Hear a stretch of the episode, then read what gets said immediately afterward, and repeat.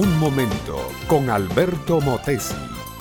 Una respuesta práctica a tus interrogantes sobre tu vida y los problemas del mundo moderno. Cuando Ernesto compró aquel campo, puso en él la esperanza de su vida. Estaba recién casado. Después de ahorrar mucho y trabajar duro, había conseguido reunir lo suficiente para hacer el primer pago de esa tierra. Lo demás iba a pagarlo siempre y cuando las cosechas rindieran. Pero Ernesto era luchador, había nacido para trabajar y su buena esposa lo apoyaba en todo.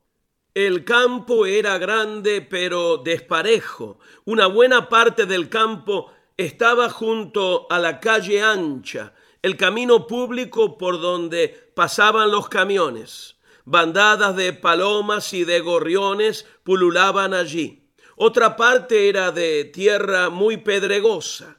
El arado se mellaba y desafilaba cuando se ponía a trabajar allí, y la rastra perdía los dientes, luchando contra las piedras y guijarros. Otra parte del campo era tierra bastante fértil, pero estaba llena de abrojos, cardos y zarzas.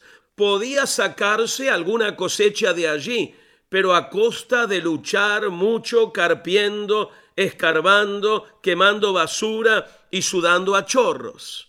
La última parte del campo era tierra buena, tierra negra, vegetal, tierra gorda cargada de humus, prometedora de felicidad y Ernesto se puso a trabajar de sol a sol, en tiempo de lluvia y en tiempo seco, con frío, con calor. Aró la tierra, la limpió, la despedregó, la abonó y la regó de semillas buenas, seleccionadas, semillas de la mejor calidad.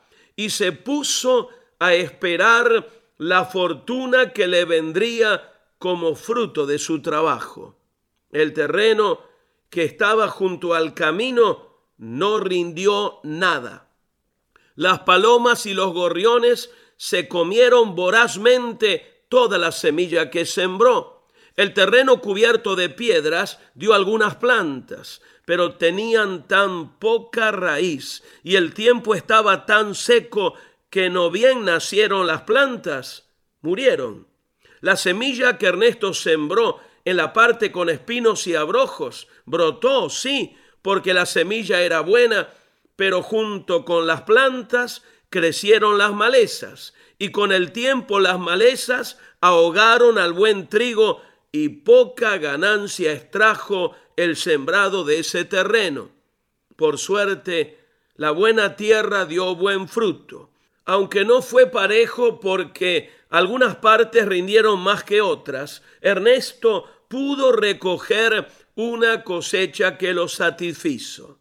Y cuando tuvo el buen trigo en sus manos, Ernesto dijo, el esfuerzo valía la pena.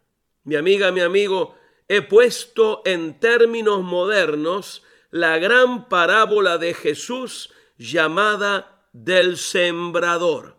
La semilla es el Evangelio los diferentes terrenos somos los seres humanos. Unos rinden, otros no. ¿Qué clase de terreno eres tú para el Evangelio de Cristo? Si tu vida es surco abierto para Dios, Él derramará en ti su bendición. Él te prosperará más allá de todo sueño humano. Lo importante es que la tierra sea sensible a Dios y la semilla la deposite Él. Entonces sí, darás fruto y fruto en abundancia. Este fue Un Momento con Alberto Motesi. Escúchanos nuevamente por esta misma emisora. Educación que transforma. ¿Te quieres preparar mejor?